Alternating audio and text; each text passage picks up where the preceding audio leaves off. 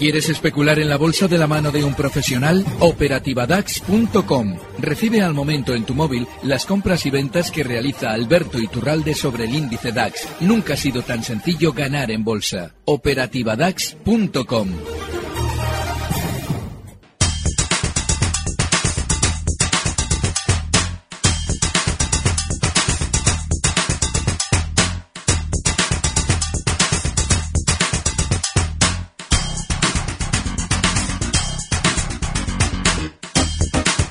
Las 6 menos 25 de la tarde, no hora menos en Canarias, cierran los eh, mercados y de momento lo hacen en eh, positivo. Ya saben, a partir eh, de ahora son ustedes los protagonistas, nos pueden dejar esas dudas que les va a contestar en esta tarde de jueves Alberto Iturralde, responsable de díasdebolsa.com. Alberto, muy buenas tardes. Muy buenas tardes, Laura. ¿Optimista como los mercados o cómo lo ve usted, Alberto? Feliz, feliz. Eh, optimista depende, porque claro, si especulamos solo hacia el lado alcista, lo estamos haciendo fatal. Yo soy optimista porque, eh, fíjate, la semana pasada ya anticipaba, digo, bueno, todo este miedo que estamos viendo ahora seguramente se va a traducir en un rebote fortísimo antes del referéndum. Eh, las casas de apuestas ya explicaba que anticipaban una probabilidad muy baja de salir por parte de Inglaterra de la Unión Europea, con lo cual el mercado subiría para que los incautos inversores, a esos a los que se les está diciendo genéricamente de, bueno, bueno, hay que tener precaución, hay que esperar, hay que ver qué sale el referéndum para entrar. Bueno, pues para en el momento en el que se produzca el referéndum con un resultado muy probablemente de permanencia de Inglaterra, lógicamente ya todos los opinadores bursátiles saldrán a decir, bueno, ahora es el momento de la tranquilidad, ahora es el momento de comprar. el problema radica es que, en que el jueves pasado el DAX estaba en 9.500 y ahora ya está habiendo tocado hoy los 10.300. Es decir, tan mal como siempre. Así es que soy súper optimista, pero de aquí a unos días muy optimista hacia el lado bajista que es el que seguramente tomará el mercado una vez que todos esos inversores que llegan tarde vayan comprando todo lo que los grandes y el sistema financiero a la cabeza les van a ir repartiendo si sale bien lo de Inglaterra. Pues entonces a ver qué le dice, si le parece a un oyente, a Gabriel, nos ha escrito un correo electrónico, a ver si no llega tarde, de cara a mañana eh, quiere que le dé algún valor para posicionarse corto. Vale, yo ahora mismo en el lado corto eh, estaría lo que suelo llamar normalmente engatillados, es decir, tenemos preparados los cortos, pero yo no los abriría tal cual, porque no sabemos cuál va a ser el exceso alcista, no sabemos cuál va a ser, si es que va a haber, eh, eh, la euforia que nos vamos a encontrar, con lo cual lo mejor es esperar tranquila, vaya absorbiendo ese sentimiento positivo si sale bien lo de Inglaterra, y sí es importante, eso sí, tener en cuenta cuáles son las resistencias de los grandes españoles. Por ejemplo, el caso del Santander, la resistencia está clarísimamente en los 4.35 y cierra en 4.22. No quiere decir que en el 4.35 debamos tirar la casa por la ventana hacia el lado bajista, pero sí que si estamos viendo ya que esto ha salido bien, lo de Inglaterra, y todo el mundo está comprando, si todos los opinadores dicen, bueno, está todo muy bien, es el momento de confiar en la bolsa, vale, pues ahí es el momento en el que nos tenemos que poner bajistas, pero hay que dejarle unas horas, hay que dejarle un poquito que todo esto se vaya absorbiendo.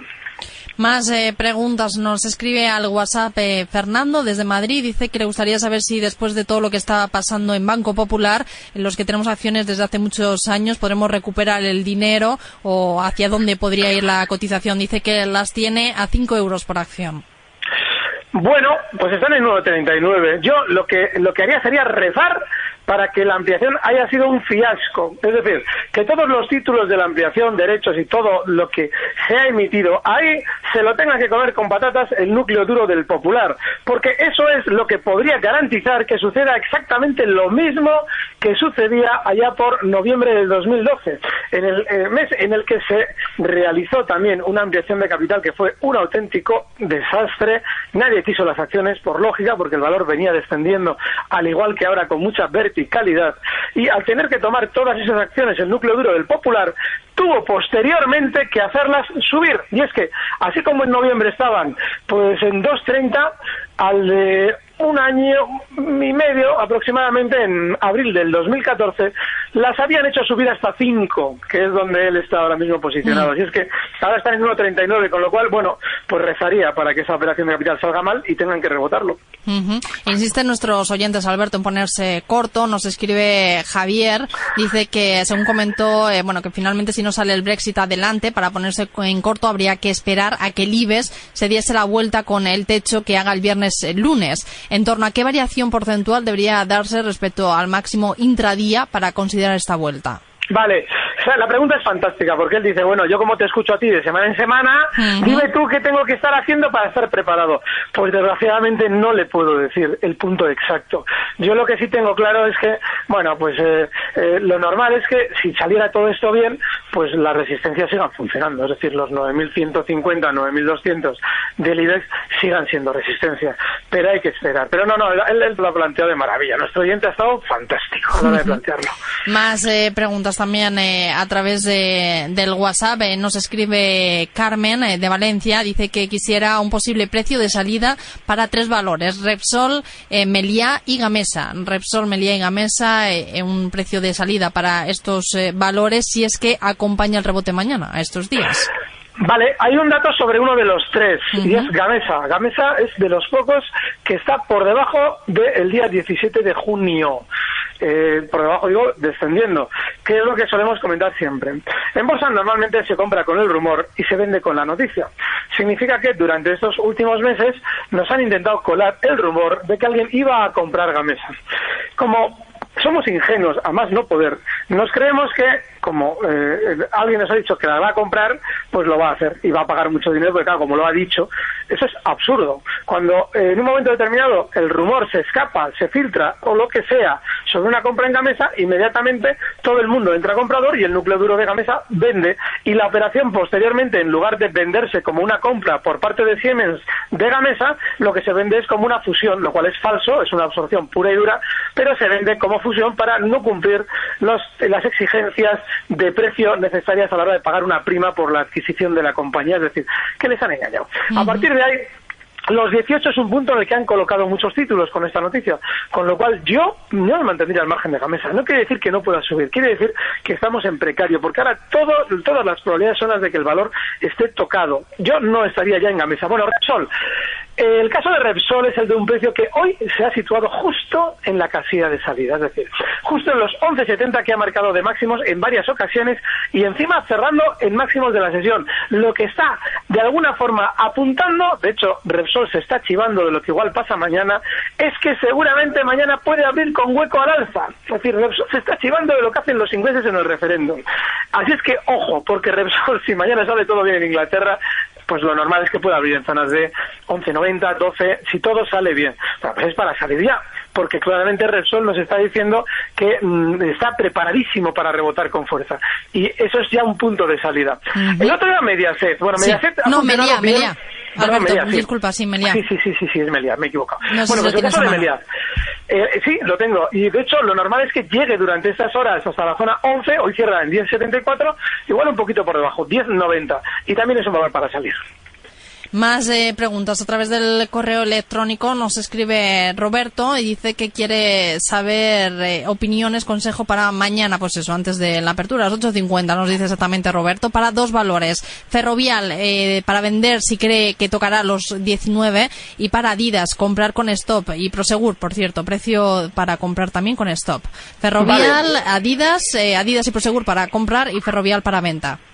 Bueno, pues sí, yo Ferrovial sí vendería y seguramente sí vamos a ver esa zona 19 que prácticamente ya se ha visto hoy y ya hemos visto los 19 en Ferrovial, así es que igual le ha pillado al escribiendo el correo. Bueno, sí, esa es zona de resistencia y bajo mi punto de vista es para salir. Las posibles entradas, bueno, Adidas es un precio en una tendencia clara alcista. Lo hemos comentado en varias estrategias y ha ido de maravilla. Claro, el problema que yo veo ahora en Adidas es que en el muy corto plazo no nos debe extrañar que quiera recortar eh, puntualmente.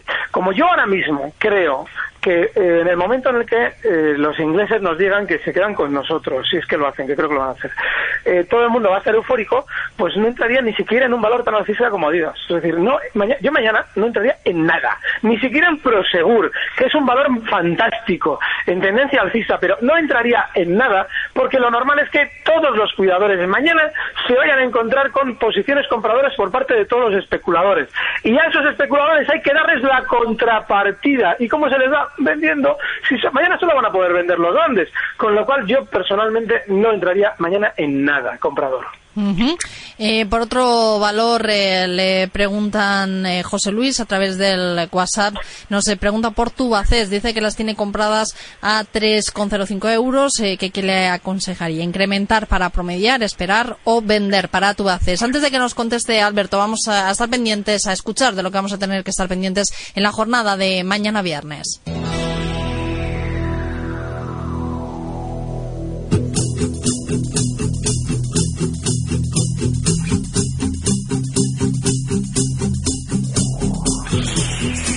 Thank you.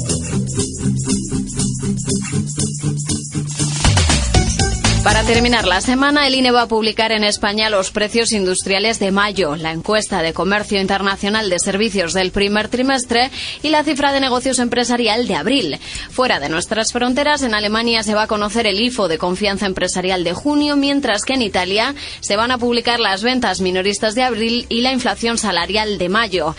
Ya en Estados Unidos se van a publicar los pedidos de bienes duraderos de mayo y el índice de confianza del consumidor de junio de la Universidad de Michigan.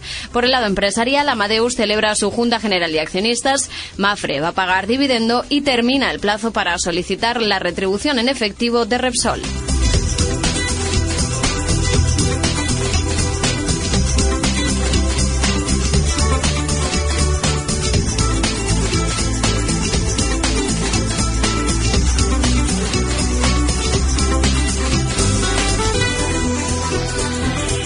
Apenas eh, nos quedan 12 minutos para llegar a las 6 de la tarde, una hora menos en eh, Canarias. Nos hemos quedado, Alberto, a la espera de conocer su respuesta sobre esta pregunta que nos hacía José Luis a través del WhatsApp. Nos preguntaba por Tubaces, eh, que las tiene compradas a 3,05. ¿Qué le recomienda? ¿Incrementar para promediar, ha dicho, esperar o vender? No tengo alergia a nada, cada vez que escucho la expresión promediar me entra urticaria. Vamos a ver, hemos entrado en 3.05. El valor ha llegado a caer con nosotros dentro hasta 1.38. No hemos aplicado un stop, lo hemos hecho fatal, fatal. Y ahora que está rebotando, decimos, yo como no acepto que un valor me gane a mí, pues voy a ver si comprando en 2.30 y si sigue subiendo hasta 2.60, consigo promediar y consigo eh, que el valor ya no me gane a mí. Es decir, consigo no tener que aceptar una pérdida. Mal, muy mal. Así es que yo creo que tú haces quizás pueda rebotar estos días, estas zonas de 2.50, pero yo me las quitaría, precisamente por haberlo hecho mal. Otro valor a Cerinos, que ha sido el eh, que mejor se ha comportado, uno de los mejores, con subidas del 5,37% en la jornada de hoy, en los 9,87 euros. Ha cerrado la jornada. ¿Qué le diría Alberto? ¿Cómo se, si comprar Cerinos y objetivos máximos? No, no compraría porque el dato de cierre de hoy realmente es eh, muy positivo, pero si miramos el gráfico de los últimos dos meses, el valor es muy lateral, con lo cual sí ha tenido rebote dentro de un movimiento lateral y tiene una resistencia a la vuelta de la esquina. Hoy cierra Acerinox en 9,88 y la resistencia está en 10,20, con lo cual estamos tarde y no hay que entrar.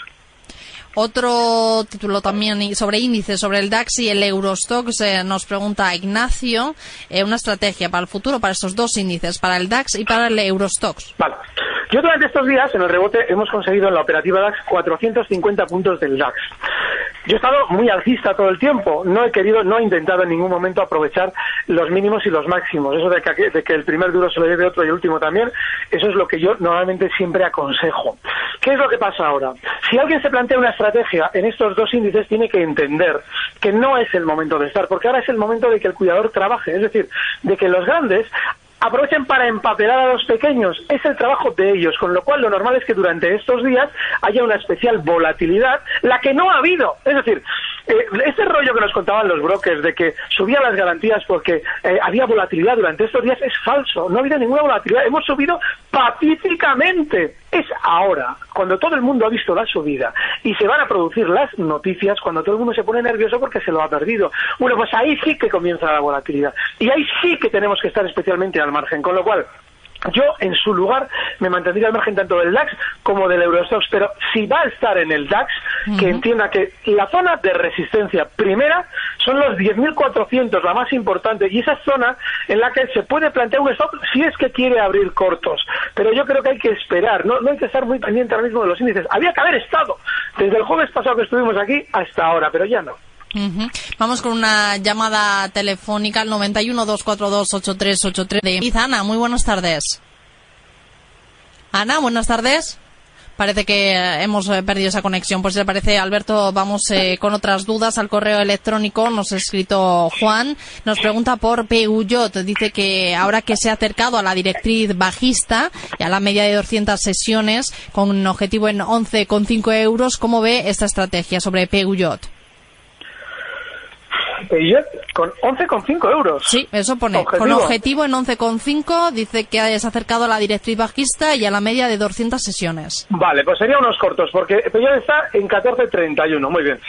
Eh, le había entendido al revés. Pues bueno, sí, eh, lo normal, mira, yo ahora mismo si quisiera abrir unos cortos, me olvidaría, me olvidaría de esa directriz, porque eh, una de las eh, estrategias más habituales para generar trampas en un valor es colocarlo por encima de una línea que todo el mundo está viendo, como la directriz que él está describiendo, y si encima tenemos noticias positivas de ámbito global, mejor todavía, es decir, yo coloco a Peugeot por encima de los eh, 14.60, donde pasa más o menos ahora la directriz, y joder, todo el mundo entra a comprador porque dice, joder, si encima que en Inglaterra están, nos quieren mucho y encima que Peugeot ha subido la directriz, compro. Y eso lo, hace, lo va a hacer todo el mundo que sigue Peugeot, todo el mundo, todo el mundo va a comprar. Luego son cortos. Y ahí los cortos tienen que tener un stock claro en los 15 con 10 porque esa zona de hueco es muy importante como eh, resistencia. Y el objetivo bajista que él ha marcado, 11.70, un poquito menos ambicioso, creo que no se nos va un poquito por debajo, pero sí, los 11.70 y la operación está fantásticamente vista por nuestro oyente. Muy bien. Bueno, pues tenemos que estar pendientes de Peugeot. Por otro valor, Sabadell nos pregunta Robert, dice que las tiene a 1,43, dice que si no hubiera Brexit, es decir, siguiera Reino Unido en la Unión Europea, ¿hasta dónde podría llegar la entidad, Sabadell?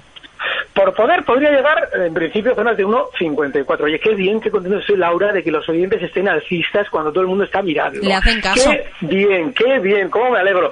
Bueno, pues sí, esa Sabadell que tan bien ha comprado él, pues seguramente puedan llegar a zonas de 1,54. Hay que recordar un poquito el guion. Hay que estar tranquilos, es decir, no hay por qué salir como locos a vender en la apertura de mañana, pero sí que estar un poquito observando que si todo es tan maravilloso, ¿por qué los precios se paran? Es decir, ¿por qué abren arriba si es que todo va como parece?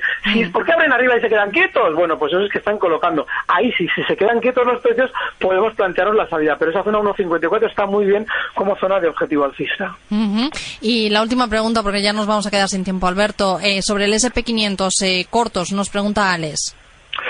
Bueno, en Estados Unidos todavía no hay ningún síntoma claro de giro a la baja, pero no, tiene sentido que se produzca este notición global como es el del referéndum en Inglaterra y que Estados Unidos, si nosotros llega el caso, recortamos, ellos no lo vayan a hacer. Con lo cual, los cortos que él plantea tienen que tener un stop en los máximos que ha marcado durante estas semanas el SP en 2100, bueno, un poquito por encima, 2135. Y hay que vigilar ese PIX. Mientras siga tan fuerte como ahora, es decir, tan alcista, significa que esos cortos están muy bien abiertos. En los 2.106 está hasta ahora el SP500 con una subida del 1%. Alberto Iturralde, pues nada, nos tendremos que esperar para operar, ¿no? A, saber qué está pasando en mañana con el Brexit. Seguiremos sus consejos. Alberto Iturralde, gracias por estar esta tarde en el consultorio de Tiempo Real. Muy buenas tardes. Gracias, un fuerte abrazo, Laura. Recibe al momento las operaciones de Alberto Iturralde vía SMS en tu móvil. Operativa DAX.com.